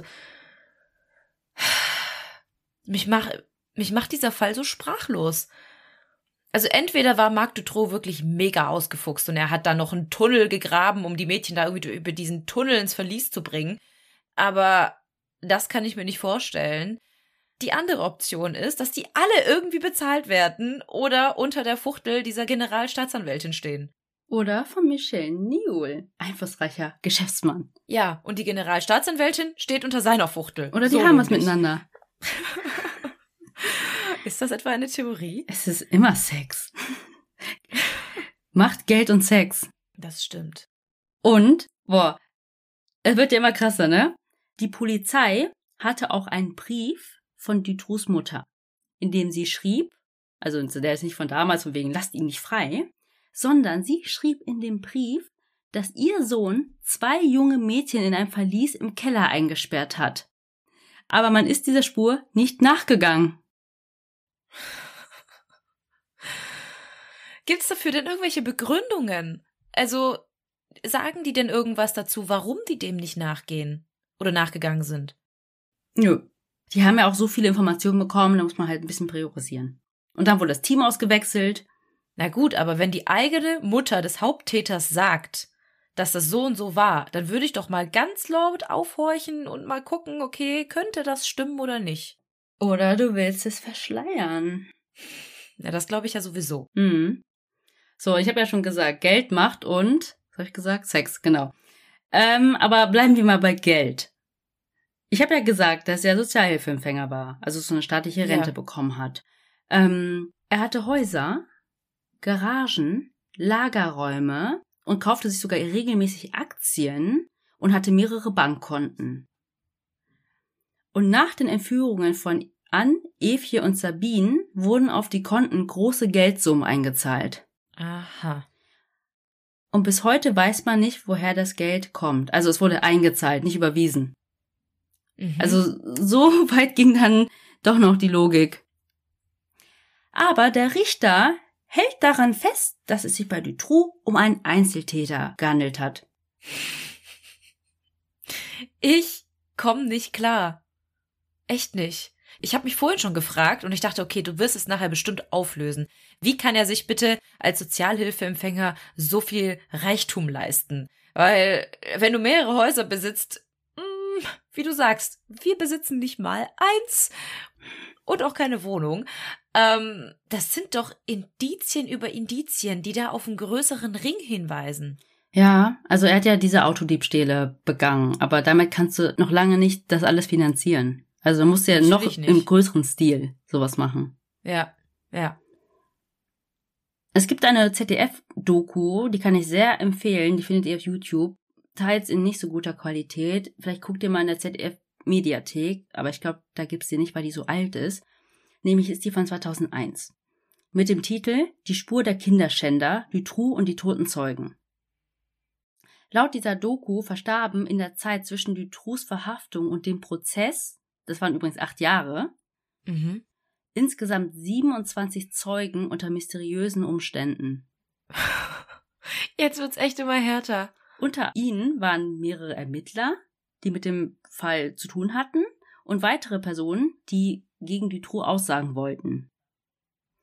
In den meisten Fällen war es Suizid oder ein tödlicher Unfall Aha. oder Mord. Aha.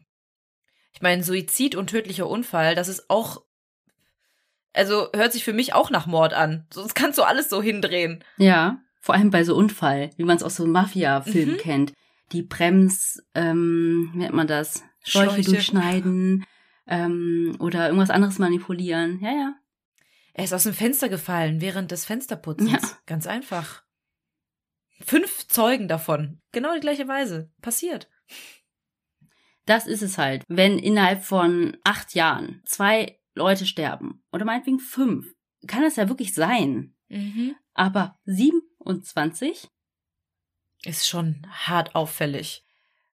Und an dieser Stelle möchte ich euch ein paar Beispiele nennen. Also auf gar keinen Fall alle 27. Das würde komplett den Rahmen hier sprengen und wir würden hier morgen noch sitzen.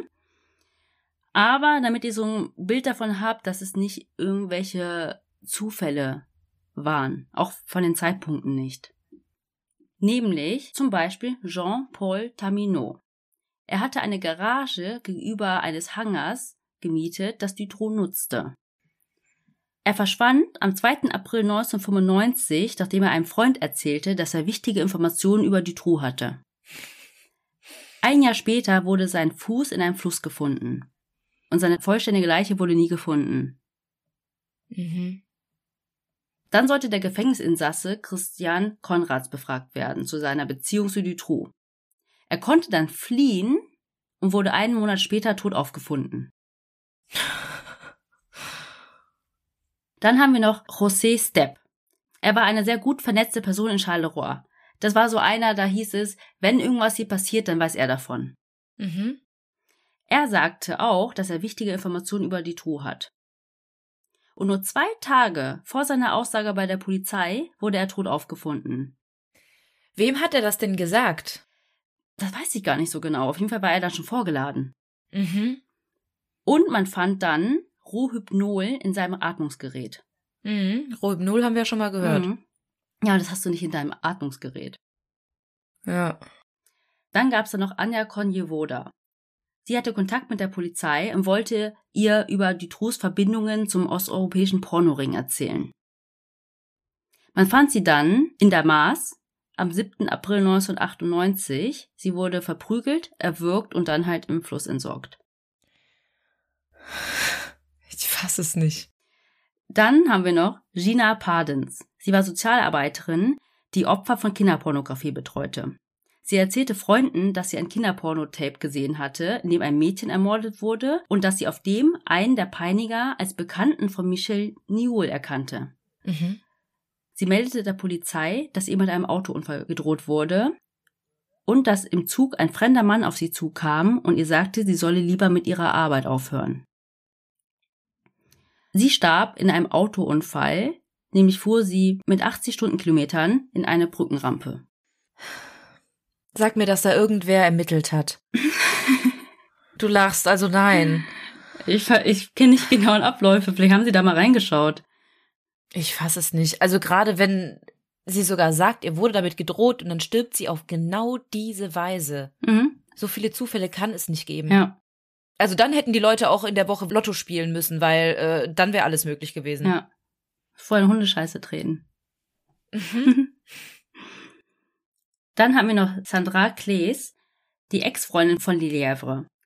Sie sagte, dass sie hörte, wie er, also ihr Ex-Freund, und Dutroux darüber sprachen, wie sie an viel Geld kommen könnten. Sie beging am 4. November 1999 Selbstmord. Dann haben wir noch Nadesh Renard, das war ein Bekannter von Dutroux. Er war kurz davor, der Polizei eine Liste mit Kontakten von Dutroux zu geben, aber starb vorher in einem Autounfall. Komisch, dass die alle kurz davor sterben und nicht nachdem sie die Beweise abgeliefert haben oder ihre Aussagen getätigt haben. Ja. So. Dann haben wir noch Bruno Tagliaferro. Er war Schrotthändler und Bekannter von Dutroux. Leute in seinem Umfeld behaupteten, dass er erpresst und gezwungen wurde, Verbrechen zu begehen. Vor seinem Tod erzählte er seiner Frau nämlich, dass er sterben wird, weil er zu viel wusste. Mhm. Seine Frau erzählte zum Beispiel einer Freundin, dass ihr Mann ein Auto verschwinden lassen sollte, was für die Entführung von zwei Mädchen genutzt wurde. Er war ja Schrotthändler. Mhm. Er wurde am 5. November 1995 tot aufgefunden. Erst wurde das als Selbstmord deklariert, aber die Frau glaubte daran nicht. Und eine Analyse aus den USA ergab dann, dass er vergiftet worden war. Dann haben wir noch François Reiskens. Er war Teil der Drogen- und Kriminalitätsszene in Charleroi und er erzählte seinem Vater, dass er mit ihm über Melissa sprechen muss. Aber das war noch bevor die Öffentlichkeit überhaupt von der Entführung erfuhr. Und er fiel vor einen Zug, kurz bevor er seine Aussage machen sollte. Krass. Dann haben wir noch einen Nachtclubbesitzer, der sich in diesem Rotlichtmilieu auskennt. Ähm, der hatte die Familie von Julie und Melissa kontaktiert, drei Monate nachdem Dutroux verhaftet wurde. Und er wurde auf einem Parkplatz erschossen. Und die Frau von diesem Bruno Tagliaferro, von der ich erzählt habe, die ja ne, wusste, ihr Mann hat sich nicht umgebracht. Sie hat der Polizei gemeldet, dass sie wichtige Dokumente ihres verstorbenen Mannes gefunden hat und wollte zur Polizeiwache fahren. Und auch sie starb. Genau, aber sie wurde verbrannt auf ihrem Bett gefunden. Was? Es war alles in Methanol getränkt und dann angezündet. Und es hieß Selbstmord. Was? Was? Das ist ja wohl der letzte Selbstmord, den ich je begehen würde. Das wäre ja das allerletzte. Vor allem ist es kein typischer Frauenselbstmord. Ja. Muss sie sich denn für irgendwas bestrafen? Also es wäre ja für mich die einzige logische Erklärung, weshalb du dich selbst verbrennst, Mhm. wenn du für irgendwas Buße tun musst oder so. Aber ansonsten, ne. Verstehe, nein. Vor allem, Einfach nein. vor allem hat sie noch die Wäsche angeschmissen Ach ja. und Wasser aufgesetzt, um Kartoffeln zu kochen. Das machst du auf jeden Fall, wenn du dich selbst Ja, verbrennen möchtest. vor allem Wäsche, Ja. ganz wichtig. ja. Dann haben wir noch Hubert Massa. Er war Oberstaatsanwalt im Fall Dutroux und gerade am Höhepunkt seiner Karriere und er wurde erschossen in seinem Büro aufgefunden. Er fing erst einen Monat davor an, an dem Fall zu arbeiten. Er hat wohl auch zu viel rausgefunden. Mhm. Dann sind noch zwei Menschen gestorben, die Bekannte von Niol waren. Der eine hat Selbstmord begangen und bei dem anderen kenne ich die Todesursache tatsächlich gar nicht. Mhm. Und hier noch eine Frau, die ist nicht gestorben, aber die konnte nicht vor Gericht aussagen, weil sie in der Zwischenzeit, das hat ja alles so lange gedauert, ne, an Demenz erkrankt ist und dann keine glaubhafte Zeugin mehr war. Mhm. Nämlich war das Marie-Louise Henrott oder Enrott. Sie sah nämlich vor ihrem Haus, wie Julie und Melissa in ein dunkles Auto mit vier Türen eingestiegen sind. Und dann sind auch noch, die habe ich alle weggelassen, ne? Polizisten, die an dem Fall arbeiteten, Selbstmord begangen, Autounfall, erschossen im Büro, Journalisten, die intensiver recherchiert haben, also nicht nur berichteten, sondern ne, Investigativjournalisten, erschossen, erhängt, Autounfall. Weird. Alles ein bisschen mysterious. Mhm. Und jetzt kommen wir zum Prozess.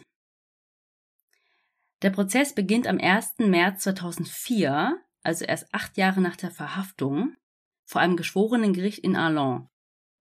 Marc Dutroux war mittlerweile 47 Jahre alt und wurde wegen Verschwörung, Entführung, Vergewaltigung und Mord angeklagt. Inzwischen war er von seiner Frau geschieden und sie wird wegen Verschwörung und Entführung angeklagt. Mhm. Der mittlerweile 32-jährige Michel Lelière wird wegen Verschwörung, Entführung und Vergewaltigung angeklagt. Der 62-jährige Geschäftsmann Jean-Michel Nioul wird wegen Entführung, Drogenhandel, Menschenhandel und Verschwörung angeklagt. Als einziger bleibt er bis zum Urteil auf freiem Fuß. Also der konnte wahrscheinlich die Kaution bezahlen. Ja, wahrscheinlich. Die drei Mitangeklagten, also damit meine ich die drei außer Dutroux, weisen alle Anschuldigungen von sich. Die vier sitzen gemeinsam in einer Kabine aus kugelsicherem Glas. Weil, wie du gesagt hast, es hat ja so in der Bevölkerung für Empörung gesorgt und Hass und Wut, also man weiß ja nicht, was da sonst passiert wäre. Ja. Dutroux gesteht die Entführung und Vergewaltigung, plädiert aber auf unschuldig in allen Mordanklagen. Zuerst hört das Gericht seine Schilderungen über die achtjährigen Freundinnen. Sie wurden acht Monate in einem Käfig im Keller festgehalten. Der war ja so tief, dass man nicht mal richtig drin stehen konnte. Mhm. Danach folgte die Schilderung über die Schicksale von Anne und Evie. Sie wurden ja oben in dem Haus festgehalten und über zehn Tage lang mehrfach vergewaltigt und dann 30 Kilometer weiter ins andere Haus gebracht, Unfassbar. wo ihnen dann Schlafmittel verabreicht wurde und sie dann auch lebendig begraben worden sind. Oh, nee. Paul Marschall, das war ja der Vater von Anne Marschall, fiel während des Prozesses in Ohnmacht, weil er die detaillierten Grausamkeiten nicht ertragen konnte. Mhm. Dann hörte das Gericht die Zeugenaussagen der Überlebenden, Sabine und Letizia. Sabine war 80 Tage in Gefangenschaft. Ihre Aussage am 19. April offenbarte, wie Dutroux sie nicht nur körperlich, sondern auch seelisch misshandelte. Berichtete sie denn von irgendwelchen Sexpartys oder dergleichen? Tatsächlich sagt sie, dass sie nur von Dutroux vergewaltigt wurde. Mhm. Damit bestätigt sie ja, was die Oberstaatsanwältin gesagt hat und auch der neue Richter, dass es kein Netzwerk gab. Also sonst Mhm. weißt du, wäre das vielleicht so wie bei der ähm, Junko gewesen, dass man ja die Leute da einlädt in den Keller und so. Ja. Wie Dutroux sie nämlich seelisch misshandelte war, dass er sie im Glauben ließ, dass es um Geld ginge, das ihre Familie ihm schuldete. Und dass ihre Familie aber nicht auf seine Briefe geantwortet hatte. Also war sie allen außer ihm egal. Mhm. Er versuchte sie zu überzeugen, dass es eine Art Bezahlung war, wenn er sich an ihr verging. Während ihrer Zeit in Gefangenschaft führte sie Tagebuch und schrieb Briefe an ihre Familie, die im Gerichtssaal vorgelesen worden sind. Sie wurde für die Vergewaltigung in den oberen Raum gebracht und sie beschrieb den Raum als Raum der Qualen. Dort wurden pornografische Fotos von ihr gemacht, bevor sie vergewaltigt wurde. Als Dutroux dann gefragt wurde, warum er Sabine nicht an sein Netzwerk weitergegeben hat, sagte er, ja, sie hätten sie sonst umgebracht und sie wäre ihm ja auch ans Herz gewachsen über die Zeit. Wie alt war Sabine? Zwölf, als sie entführt wurde. Mhm, okay. Einen Tag später hörte man die Zeugenaussage von der anderen Überlebenden, nämlich Letizia. Sie erzählt, wie sie aus dem Keller geführt wurde, oben ans Bett gefesselt und vergewaltigt wurde. Sie erzählte, dass Dutroux sie einmal gefragt hatte, ob es weh tut und dabei gelächelt hat. 16 Wochen lang lief der Prozess und es wurden 569 Zeugen gehört. Krass. Davon sind 27 gestorben, aber okay. Mhm, wären sonst mehr gewesen. Ein Panel aus Psychiatern hat Dutroux untersucht und ist zu dem Ergebnis gekommen, dass er nicht dem traditionellen Profil eines Pädophilen entspricht. Das Alter der Mädchen spielte nämlich keine Rolle. Das hast du ja auch schon Ja. sehr früh bemerkt, ne, Melly? Also er war natürlich trotzdem ein Vergewaltiger und Mörder, Mhm. aber keiner mit pädophilen Neigungen. Also nicht spezifisch. Mhm. In Dutroux Abschlussstatement sagt er nochmal, dass er kein Mörder ist, aber seine anderen echten begangenen Fehler nicht bestreitet. Die Jury zog sich dann zur Beratung zurück und es dauerte vier Tage, bis sie ein Urteil fällen. Dutroux wird in allen Anklagepunkten für schuldig befunden. Er bekam eine lebenslange Haftstrafe. Und er wird zur Verfügung des Staates gehalten. Das heißt, sie können darüber entscheiden, dass er nie wieder freikommt. Mhm. Also so mit anschließender Sicherheitsverwahrung oder so. Genau. Weil sonst könnte er dann doch irgendwann freikommen, wenn er einen Antrag stellt oder so. Michelle Martin wird auch in allen Anklagepunkten für schuldig befunden und sie bekommt 30 Jahre Haft und wurde tatsächlich 2012 nach 16 Jahren entlassen. Ach, krass. Sie ging in ein Kloster und durfte sich den Opferfamilien nicht nähern und nicht mit den Medien über die Taten sprechen. Also die Frau wird auch richtig gehasst. Ich habe eine Kollegin, die kommt aus Belgien, sie hat auch zu mir gesagt, diese Frau läuft da einfach draußen rum. Mhm. Das kann ich mir auch vorstellen. Von Ja. 30 Jahren hat sie nur 16 abgesessen. Bestes Beispiel, unser Teil 2 der L-Folge. Ich meine, Carla läuft auch heute frei rum und sie wird auch Da muss ich auch dran denken. extrem gehasst in Kanada. Und vor allem, ich meine, wenigstens hat sie 16 Jahre abgesessen, was ich auch nicht so lang finde für eigentlich 30 Jahre. für die sie verurteilt wurde. Ja. Aber bei Carla waren es ja gerade mal zwölf. Ja, das war ja eh krass mit dem Deal dann, ne? Mhm. Ja, und der andere Komplize, Michel Lelièvre, wurde auch in allen Anklagepunkten für schuldig befunden und bekam 25 Jahre Haft. Im Jahr 2019 wurde er nach 23 Jahren auf Bewährung entlassen. Über Niul wurde sich die Jury nicht einig. Mit einer Stimme entkam er einer Verurteilung wegen Entführung, aber er wurde für Verschwörung, Drogen und Menschenhandel für schuldig befunden und bekam fünf Jahre Haft. Das ist ja nichts. Ja, und er wurde nach zwei Jahren wieder entlassen. Das ist nicht dein Ernst. Wegen einer Stimme und ich schwöre bei allem, die war gekauft. Ja, du mit deiner Gehaltsliste.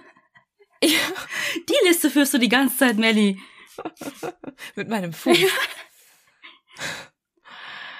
Ich fass es nicht. Und während dieser acht Jahre vor dem Prozess hat Niul, der ja auf freiem Fuß war, auch ein Interview mit dem Guardian geführt. Und er sagte zu den Journalisten, ich werde niemals vor Gericht kommen, weil die Informationen, die ich über wichtige Personen in Belgien habe, die Regierung zu Fall bringen würde. Dann macht er das auch noch öffentlich. Ich meine, das ganze Land weiß doch hoffentlich, dass das eine riesige Farce war. Dieser ganze Prozess, dieses Vertuschen von Beweisen, nicht nachgehen von Beweisen und Indizien. Und er kommt einfach nach zwei Jahren frei. Ja. Da kannst du mal sehen, wie sicher er sich gefühlt hat. Ja. Niul starb 2019, wenn dich das besser fühlen lässt. Nur ein ganz kleines bisschen. Im August 2018 ließ Dutroux einen Brief über seinen Anwalt an die Opferfamilien schicken, in dem er schreibt, dass er bereit ist, ihre offenen Fragen zu beantworten. Er wollte ihre Wunden heilen. Mhm. Aber sie lehnten ab. Dutroux stellte dann einen Antrag auf vorzeitige Haftentlassung, aber der wurde im Oktober 2019 abgelehnt. Und er sitzt heute noch in Haft. Mhm. Finde ich auch gut. Also hat er so verdient, aber ich habe trotzdem das Gefühl, dass er so ein bisschen als Sündenbock für alles herhalten musste. Ich meine, klar, was er getan hat, war schlimm und wie gesagt, er hat die gerechte Strafe bekommen, aber es wären mit Sicherheit noch ganz viele Leute da draußen gewesen, die mindestens das gleiche verdient hätten. Ja, auf jeden Fall. Also, ich habe euch ja alles aufgezählt. Da ist erstmal bei den Ermittlungen so viel falsch gelaufen, aber diese Tode der Zeugen. Mhm. Ich glaube das alles nicht. Also, ich bin ja auch kein Fan von Verschwörungstheorien, aber hier glaube ich an sie. Ja, finde ich auch. Das ist ja auch alles faktenbasiert, so halb, oder? Ja, natürlich. Ich meine, die ganzen Tode, es wären schon wirklich sehr, sehr viele Zufälle. Und gerade auch immer kurz bevor sie ihre Aussagen machen wollten. Hm. Dass nicht einer vorher bei der Polizei war und dann erst gestorben ist. Ja. Das war, wie gesagt, alles ein bisschen Mafia-like. Ich meine, immerhin haben sie die Zeugen nicht ähm, umgebracht, aber vielleicht war das zu auffällig. Hm. Ja. Verrückt. Das ist ein Fall, über den ich noch ganz lange nachdenken werde und der mich heute Nacht nicht schlafen lassen wird. Ja, das ist echt ein krasser Fall, ja. Und vor allem, also mir sagte der Name Marc Dutroux was, aber ich war mir über diese ganzen Hintergründe gar nicht im Klaren. Also, was er getan hat, dass er vor allem auch schon vorher im Gefängnis saß, wegen im Grunde genau demselben, und dann freikam, wegen guter Führung. Ja. Also, verrückt. Es ist eh interessant, was Leute aus solchen Fällen aufschnappen und mitnehmen. Als meine Kollegin, liebe Grüße, mir davon erzählt hat, als wir joggen waren durch den Wald, danke dafür, hat sie ähm, hat den Namen genannt, hat gesagt, hier Belgien, und dann hat sie irgendwas von dem Fuß erzählt. Und das ist ja genau Ach bei so. diesem einem Zeugen gewesen. Wo der Fuß noch gefunden Und wurde. ich dachte, der würde eine größere Rolle spielen. Nein, hat er nicht. Ah, Ich bin völlig fertig. Ich bin so gespannt, was ihr zu dem Fall sagt. Was eure Theorie ist, wie es gewesen sein könnte. Glaubt ihr auch daran, dass einige auf irgendwelchen Gehaltslisten gestanden haben können und da ihre Finger im Spiel hatten? Das wird mich echt extrem interessieren. Und es fällt mir jetzt auch extrem schwer, jetzt hier eine vernünftige Überleitung zu unserer Rubrik zu finden. Wie haben wir sie denn jetzt genannt? Wir haben noch nicht abgestimmt. Shit. Leute, wir machen eine Shortlist fertig und dann, ähm, ja, machen wir das. Genau. Dürft ihr abstimmen. Wir haben jetzt ein bisschen gesammelt. Ein paar coole Namen haben wir von euch geschickt bekommen. Und ja, wie immer, wir entscheiden das nicht selber, sondern ihr dürft das für uns entscheiden. Mhm. Ich denke auch, die Mehrheit gewinnt. Aber egal, ich sage jetzt einfach willkommen zu unserer neuen Rubrik. Und diesmal wird es ein kurzer Fall, aber irgendwie hat er mein Herz erwärmt. Ähm, es geht um den kleinen Kenan. Er ist neun Jahre alt, als das Ganze passiert. Nämlich findet das Ereignis 2019 statt, Ende März. Da sitzt Kenan mit seiner kleinen Schwester Hira im Auto. Ihre Mutter ist ganz kurz im Kindergarten, weil sie noch ein paar Sachen mit der Kindergärtnerin besprechen wollte und wäre gleich wieder zurück gewesen. Aber als die beiden Kinder da drin sitzen und miteinander reden, bemerken sie plötzlich, dass Rauch aus dem Wagen kommt. Also der Wagen fing einfach plötzlich an zu brennen aus dem Motorraum. Kenan bemerkt das Ganze und merkt auch, dass seine kleine Schwester Hira extrem Panik bekommt, anfängt zu schreien, weil sie nicht aus dem Kindersitz rauskommt. Also sie ist erst zwei Jahre alt gewesen, war halt in so einem richtigen Babysitz drin. Kenan, der vorne auf dem Beifahrersitz saß, schnallte sich ab, kletterte nach hinten zu seiner Schwester, schnallte sie ebenfalls ab und entkam dann durch das Fenster des Wagens. Die beiden konnten sich also retten, bevor das Auto wirklich komplett in Flammen stand. Es ist wirklich komplett ausgebrannt. Ich habe mir Fotos angeguckt. Da war nichts mehr ganz. Mhm, krass. Tatsächlich bekommt Kenan später die Rettungsmedaille des Freistaats Bayerns überreicht vom Ministerpräsidenten Markus Söder. Er ist sichtlich beeindruckt von Kenans Mut und freut sich einem so jungen Helden diese Medaille überreichen zu dürfen. Ja, total jung. Ja, und auch äh, seine Eltern sind super, super stolz auf ihn. Ähm, der Vater Chilil sagt später, dass Kenan ihnen quasi ein zweites Leben geschenkt hat. Mhm. Also sie hätten nicht gewusst, was sonst passiert wäre. Und Kenan sagt zu dem Ganzen, ich habe einfach nur an meine Schwester gedacht. Ich wollte sie einfach retten. Oh, Ja. Was er heute macht. Ja, das weiß ich nicht. Ist jetzt zwei, drei Jahre schon her. Krass, wir haben schon 22. Aber seine Eltern haben ihm einen Schrank für diese Medaille gekauft, Oh. damit er sie quasi in seinem Kinderzimmer präsentieren konnte. Süß. Ja. Fand ich irgendwie schön. Das ist auf jeden Fall eine richtige Heldentat. Ja. Sendet uns gerne eure Heldentaten. So, wir haben schon einige bekommen. Ich muss sie mal alle noch ein bisschen sortieren, ähm, weil wir möchten auch eure Geschichten erzählen. Sehr, sehr gerne. Und dann könnt ihr auch wieder gegrüßt werden. Ja, stimmt. Indirekter Gruß. Wir haben euch nicht vergessen. Ja. Und ihr wisst hoffentlich, wo ihr uns die Heldentaten hinschicken könnt, nämlich zum Beispiel an unsere E-Mail-Adresse tellmemordpodcast@gmail.com oder auf unsere Instagram-Seite tellmemordpodcast sowie auch bei Facebook, wo ihr Fuchsi erreichen könnt. Da heißen wir auch tellmemordpodcast. Wir freuen uns auch riesig, wenn ihr uns bewertet, überall, wo ihr uns bewerten könnt wenn ihr uns einen Daumen hoch schickt oder auch einen kleinen Kommentar da lasst, zum Beispiel bei iTunes geht das. Oder wenn ihr Lust habt, schickt uns ein kleines Trinkgeld. Das könnt ihr bei Kofi machen. Da freuen wir uns auch immer sehr darüber. Und ich würde sagen, wir schließen jetzt die Folge ab, oder? Und es bleibt uns nur noch zu sagen, was wir immer sagen. Wir hoffen, ihr habt Lust auf mehr bekommen. Oder Mormord. Und bis zur nächsten Woche. Tschüss.